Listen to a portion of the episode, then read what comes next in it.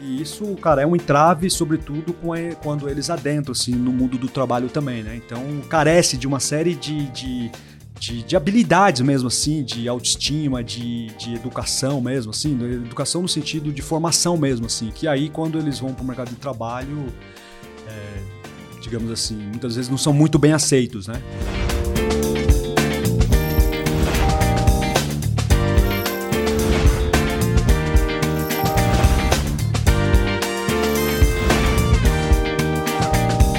Olha, hoje eu tô aqui com o escritor e empreendedor social lá do Instituto Satya. E ele é escritor de bons livros, ó. Ganhei inclusive esse aqui de presente hoje, ó.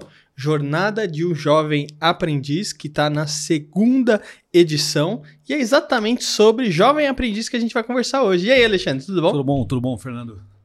Obrigado pelo convite, viu, cara? Opa, eu que agradeço você ter vindo até aqui, aceitado o convite, Opa, me ajudar a levar um conteúdo relevante pro pessoal que acompanha o canal. Obrigado. Com certeza, uma honra, cara.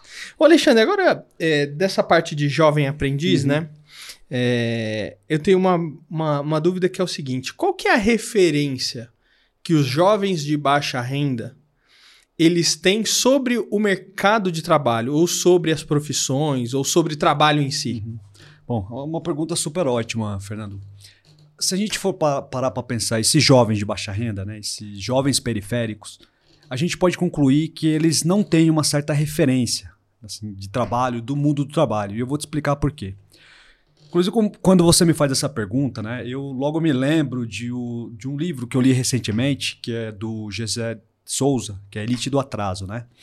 Então, assim, ele, ele demonstra nesse livro que as famílias de classe médias, né, elas gastam, assim, vultuoso dispêndio para formar seus filhos, né, e pagam escolas particulares e, e trabalha muito com cultura. E ele demonstra lá que esses filhos do, esses filhos das famílias de classe média, assim, é, quem geralmente que são as referências para ele, né, são seus próprios pais. Então, por exemplo, se você. É, se o seu pai é um jornalista, há uma grande tendência que você vá para essa área. Né? Eu estava conversando recentemente com o seu pai, ele era radiador. Ele, ele trabalhava né, com, com Sim, fazendo, fazendo gravação de eventos sociais, essas coisas assim, exatamente. Exato. E assim, por ironia de destino, você também foi para essa área, Sim. radialista, enfim, e trabalha com esse conteúdo, né? Então, se você muitas vezes é médico, a referência é seu pai, você vai para áreas correlatas. Né? Com jovens de baixa renda é o contrário. assim. Muitas vezes eles não têm referência. E assim, existe toda uma pesquisa, né? tem toda um, uma análise que a gente pode fazer do ponto de vista é, é, do contexto social da nossa, da nossa sociedade aqui no Brasil. Né? No sentido de que, inclusive, tem um, um, um, escritor que eu li bastante na minha, na minha dissertação de mestrado, que é o Luiz Antônio Cunha. Né? Então, ele ele tem alguns, ele tem alguns, algumas, é, alguns livros, artigos que falam sobre esse processo sociocultural, né, que é, relacionado à formação técnica, uhum. no sentido de que a, a formação no, técnica no Brasil, ela, ela tem um, um, um ela tem um legado, né, um legado dos, do vindo dos portugueses, nossos colonizadores. E desde a colônia, a, a formação técnica está associada, associada ao que? O trabalho manual. E o trabalho manual, desde essa época, desde a colônia, passando por império, até os dias de hoje, ele é de certa forma desvalorizado. Uhum. Então, assim, o que acontece? Muito desses jovens de baixa renda, os seus pais, assim, é, possuem ofícios que são é, é, voltados assim para trabalho manuais, né? E muitas vezes eles não fizeram nenhum técnico. Então a gente está falando de pedreiro, marceneiro, carpinteiro, a gente está falando de sapateiro, empregadas domésticas. Então muitas vezes assim por essas profissões aqui no Brasil não serem tão valorizadas como por exemplo em países, sei lá, como a Europa, Estados Unidos, o Japão, é, a, a, a partir do momento que essas famílias têm filhos, esses esses, eh, essas pessoas eles desmotivam desmotivam e não, e não incentivam seus filhos a continuarem com, com, com, esses, com esses ofícios, né? Por uma questão lógica de renda, de que é valor, desvalorizado. Então, a gente parte, parte da conclusão de que, de que é, esse jovem de baixa renda eles não têm essas referências. Eu vou dar um exemplo bem, bem claro assim que aconteceu comigo e com muitos de amigos é, do meu entorno, de onde eu morava, enfim. É, por exemplo, meu pai. Meu pai é um carpinteiro e marceneiro. né? E ele amava essa profissão. Ele amava, ele fazia com muito gosto, assim. Ele, cara, quando ele entrava numa, na marcenaria, uma pequena marcenaria que ele, que ele tinha, ele, entra, ele entrava em estado búdico, praticamente, assim. E eu ficava me questionando por que, que ele não. Por que, que ele não me repassava esse ofício? E nem ele sabia por quê. No fundo, ele se sentia desvalorizado com essa profissão. Aí em 2010, assim, eu fiz um intercâmbio, foi bastante interessante, assim, eu fiz um intercâmbio para a Índia e aí eu estudei com vários jovens de várias nacionalidades, né? E fiz bastante amizade com o francês. E aí, de forma bem envergonhada, assim, conversando com ele, falei, ah, meu pai é marceneiro, carpinteiro. E ele tomou um susto, assim, nossa, marceneiro, carpinteiro? Caramba, olha, se, eu, se tem uma coisa que eu me arrependo enquanto profissão, foi de não ter feito uma formação técnica em marcenaria, que é muito comum lá na França. Bom, eu nem, nem entrei muito detalhe, fiquei só um pouco estupefato, assustado assim. E depois que eu fiz o mestrado, que eu fui me, me aprofundar né, nessa, no, no, no, nesses temas relacionados à formação técnica, formação. Pô, eu li um livro do, de, de um dos fundadores da, da modernidade, né, do, o, o, um dos pais da, da Revolução Burguesa, que foi, que foi o Jean-Jacques Rousseau. E, cara, ele tem um livro que é O Emílio da Educação, Cara, o personagem principal dele é um aprendiz de marcenaria. Então, o Emílio, ele, ele, ele, o objetivo de Rousseau é que ele se torne um filósofo, depois da idade da razão, a partir dos 18 anos, mas antes disso, ele se torna um marceneiro. Cara, é um livro que, de certa forma, teve uma revolução, né? Estou falando do século XVIII, 1762, e é um livro assim muito impactante que fez com que, sobretudo, é, Rousseau exilasse na Inglaterra e, cara, era um, foi uma influência muito grande. Então aí se você vê os legados, né, a diferença uhum. de legado. Os portugueses não deixaram legado em relação à formação técnica. Você pega a Europa ali, é, França e outros países ali, a formação técnica para esses trabalhos manuais é, é assim, é, é, é, outra, é outro, é outro outro nível. Assim. Ô, ô, Alexandre, deixa eu ver se eu entendi. Você passou um monte de conteúdo bacana uhum. é, e eu quero ver se eu entendi direito. O jovem de baixa renda, então ele está numa família de baixa renda, ele automaticamente ele não tem dinheiro para investir numa educação uhum. uh, num nível melhor, né, ou maior de qual ou outras instituições públicas, por uhum. exemplo, em cultura também não tem, porque às vezes, ah, vou no museu, vou... meu, o cara não pode se dar um luxo de ir no museu, por exemplo. E, consciente ou inconscientemente, aliado a isso, os pais que têm alguma profissão, muitas vezes delas manuais, não passam esse ofício para os filhos porque entendem que eles estão numa profissão desvalorizada que às vezes eles teriam que fazer outra coisa. E automaticamente eles não têm a noção do mercado corporativo propriamente dito, porque eles estão numa realidade muito distante disso, certo? É, então, Diante disso, a gente tem um desafio muito grande de pegar esse jovem e inserir ele para dentro do mercado. Uhum. Né? Qual que é o desafio que o jovem aprendiz tem, né? ou o maior desafio, quando você traz essa, esse jovem para dentro do mercado? É cultural?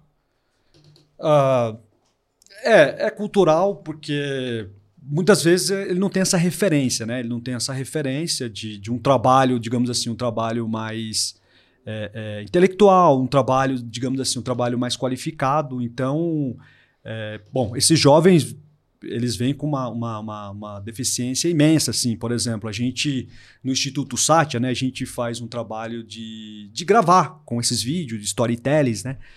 E eles vêm, assim, com uma, uma, uma abordagem, né? Um, um, uma, digamos assim, uma baixa autoestima, né? Uma, uma, uma falta de, de soft skills, assim.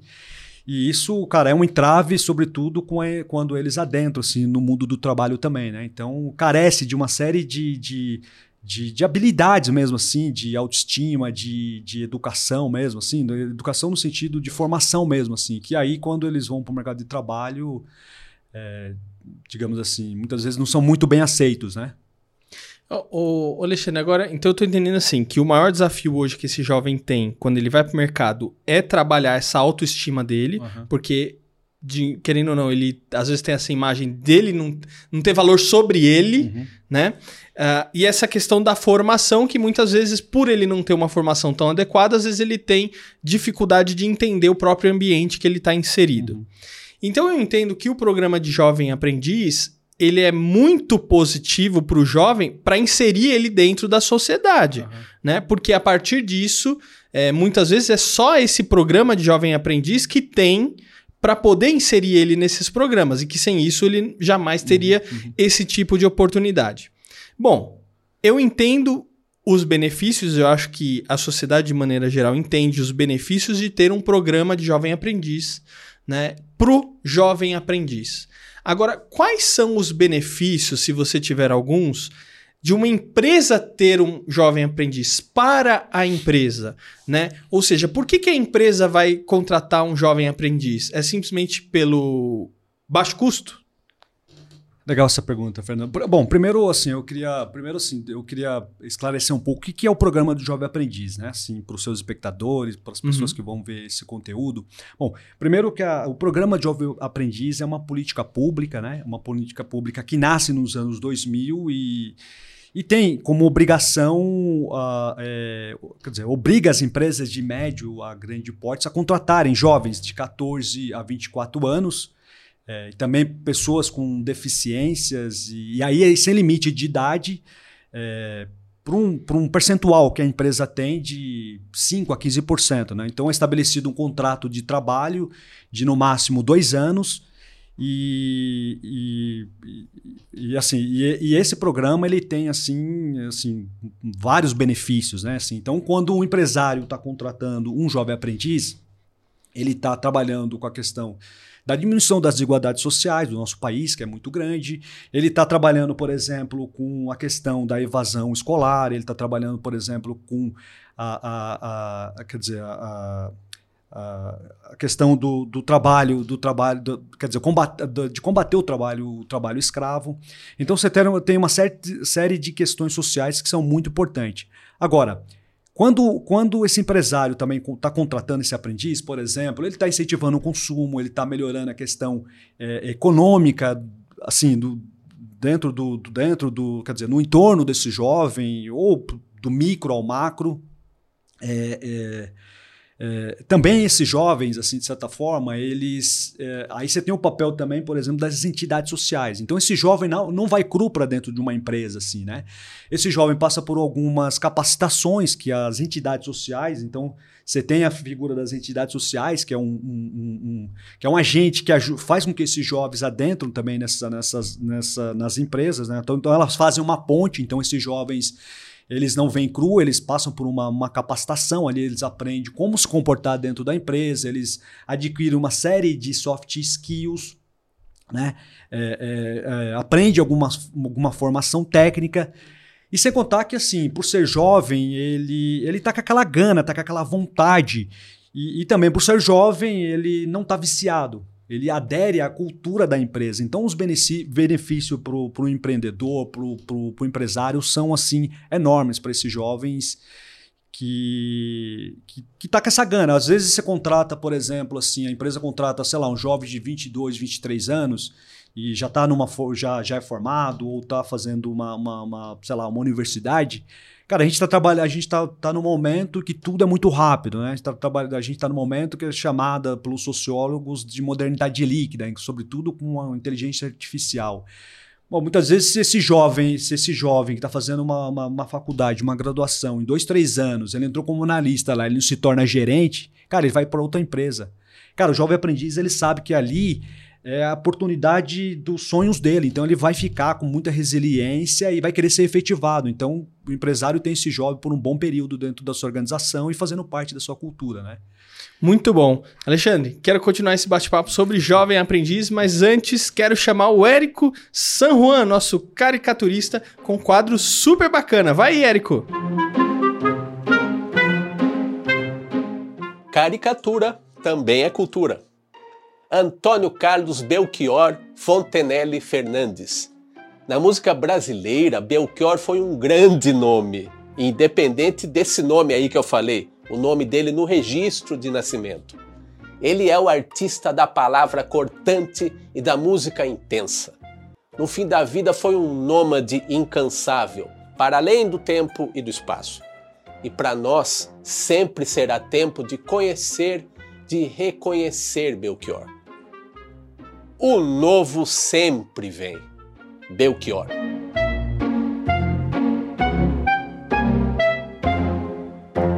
Muito bom. E ó, para continuar acompanhando o trabalho do Érico, você digita aí Érico San Juan na, no, no, Google mesmo, vai aparecer todas as redes sociais dele, principalmente Instagram. E olha, ele tem uma tirinha muito legal que é Dito o Bendito. Então, continua acompanhando o Érico San Juan aí nas redes sociais com muito conteúdo bacana. Alexandre, entendi a importância do programa Jovem Aprendiz para nós enquanto sociedade e até enquanto a empresa, né? Então, primeiro, a gente está contratando um jovem ali que ele não tem uma cultura, é, aliás, ele tem como absorver a cultura da empresa muito mais fácil, porque ele não está vindo de uma outra empresa anterior. Ele tem muito mais motivação, porque ele é um jovem, ele está vendo uma mega de uma oportunidade na frente dele, ou seja, ele vai trabalhar com muito empenho naquilo que ele for fazer.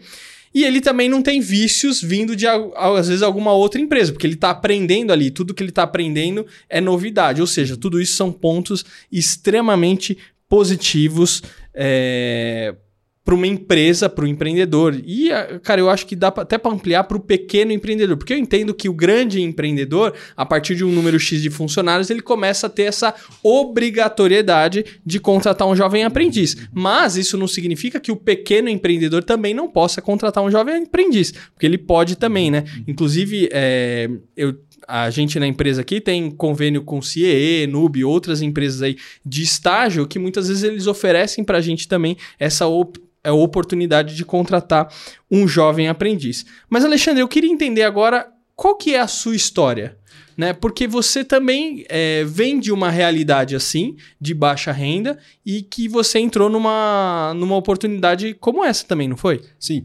É, eu vim de uma situação de bastante vulnerabilidade também. Então, por exemplo, é, eu sou de uma cidade aqui da, do interior de Salto, né? De, daqui do interior de São Paulo, uma cidade chamada de Salto. E meus pais vieram para cá como retirante nordestino. Então, eu cheguei nessa cidade de Salto, a gente não tinha quase nada de. Quer dizer, não tinha propriedade, a gente foi morar num, num primeiro momento, a gente foi morar numa ocupação, né? E a ocupação é o primeiro estágio para se tornar uma favela. Então, eu vivi nessa ocupação, depois de, depois de uma favela, e foi virando uma periferia. Bom, quando eu estava por volta de uns 14, 15 anos, né, minha mãe é, me colocou, no, me colocou uh, uh, nos braços, falou: vamos, vamos trabalhar, você precisa trabalhar porque não está legal, o seu entorno não está bacana, então vamos, vamos tentar alguma coisa no mercado de trabalho. Aí me levou para uma, uma organização, né, uma organização que formava jovens aprendizes. Aí eu adentrei lá, fiz uma, uma formação. A hora que eu menos percebi, eu estava dentro de uma empresa. Então, essa, essa organização né, me, me ajudou a inserir dentro de uma empresa, uma empresa lá de salto. A hora que eu menos percebi, eu estava num outro ambiente, né, com, com ao meu entorno. E, e, aí eu já fiz uma, uma formação técnica em, em, em contabilidade. Ali me ajudou bastante, por exemplo, é, é, no meu processo de efetivação. Aí fiz é, graduação e depois eu, eu, confesso que comecei meio que entrar numa bolha assim de classe média. Eu comecei a ganhar razoavelmente bem, um, um dos mais melhores assalariados assim na minha família. E aí comecei a viajar, comecei a é, investir em bastante educação e, e cara, e quando e eu estava muito querendo fazer um mestrado, né? Depois que eu terminei a minha graduação. Mas aí primeiro eu fiz um intercâmbio, fui para a Índia, né? E, e, passei quatro meses viajando pela Índia. Primeiro tinha feito lá um, um, mês de, de, de, de, aula de inglês, aí eu passei a viajar e conheci a Índia muito mais. Conheci a Índia, acho que muito mais do que o Brasil, porque eu nunca passei quatro meses aqui viajando, né? E lá eu passei. E eu tive contato com muita, muita vulnerabilidade social, né? A Índia é seis vezes maior que o Brasil e dez vezes mais, digamos assim, mais vulnerável socioeconômico do que o Brasil, né? E ali, cara, ali foi um divisor de água. Quando eu voltei para cá, eu já sabia que queria fazer meu mestrado no terceiro setor, e, aí foi como se eu fizesse. Aí comecei, é, é, digamos assim, é, é, pesquisar o terceiro setor, e aí fiz um recorte na formação é, técnica do terceiro setor, e aí caí em, em organizações que formam jovens, jovens de baixa renda. E aí fiz, terminei meu mestrado. Quando eu terminei o mestrado, montei o Instituto SAT e comecei também a me enveredar pelos livros. Estou no terceiro livro. Tive a graça desse aqui, inclusive, que é Como se tornar um jovem de sucesso, ser prefaciado pela Luiz Helena, que para mim é uma grande honra. Ela que também tem vários projetos voltados para questões sociais, não só como mega empresária, mas ela também ela gosta muito do, do programa Jovem Aprendiz, tem outras iniciativas sociais, como aquele programa que ela fez para treinar para jovens afrodescendentes. Então, é, é, são, são duas áreas assim que eu tenho gostado bastante, assim, como escritor e como empreendedor social. Eu acho que a minha meu talento, minha vocação maior é nessa área. Assim. Boa, Alexandre. Então, o livro Como se tornar um ou uma jovem de sucesso é um livro para jovens, é, pensando aí no terceiro uhum. setor, certo? Exato, exato. E esse livro aqui, que é a Jornada de um Jovem Aprendiz, é um romance, é uma ficção, é, é, é isso? É, é, uma ficção. Ele é, ele é uma ficção em que eu conto a história de três personagens, né? E, e, e, contado em primeira pessoa, que é o Emílio. Aí é, eu falei do Rousseau, então é uma homenagem a Rousseau, porque é um dos livros assim mais marcantes que eu já li. Então, por isso que o meu personagem se chama, se chama Rousseau. E é um jovem periférico também, daqui da, daqui da cidade de São Paulo. Ele é mais ou menos da região ali do M. Boimiri. Então, quando ele está com 3, 15, por volta dos 13, 13 anos, ele perde o pai dele, aí é uma ruptura muito grande. A hora que ele menos percebe, ele está dentro de uma empresa de tecnologia é, é, é, daqui de São Paulo, né? E, e, foi baseada, inclusive, no prédio da TOTS. Então, a hora que ele menos percebe, ele está dentro dessa empresa de TI, lá ele encontra o seu melhor amigo, que é o Saibinho, que é um jovem pensa que, que tem como objetivo conhecer a, a Índia. E ali o, a, a, amizade ali se torna uma grande. Quer dizer, o palco ali da, daquela, da, da, da empresa se torna uma grande amizade com revelações é, é, sobre o passado, sobre o futuro e grande mudança sua, em suas vidas, né? E com foco no jovem aprendiz, que os dois são jove, jovens aprendizes dentro dessa empresa futurista da década de 90, assim. Então, é uma história bem bacana, assim, que está recheado com essa realidade do jovem aprendiz, assim. Então, todo jovem aprendiz que lê esse livro, com certeza ele se vê nesses três personagens, que é a Sofia, o Emílio e o Saibinho. Muito bom, Alexandre.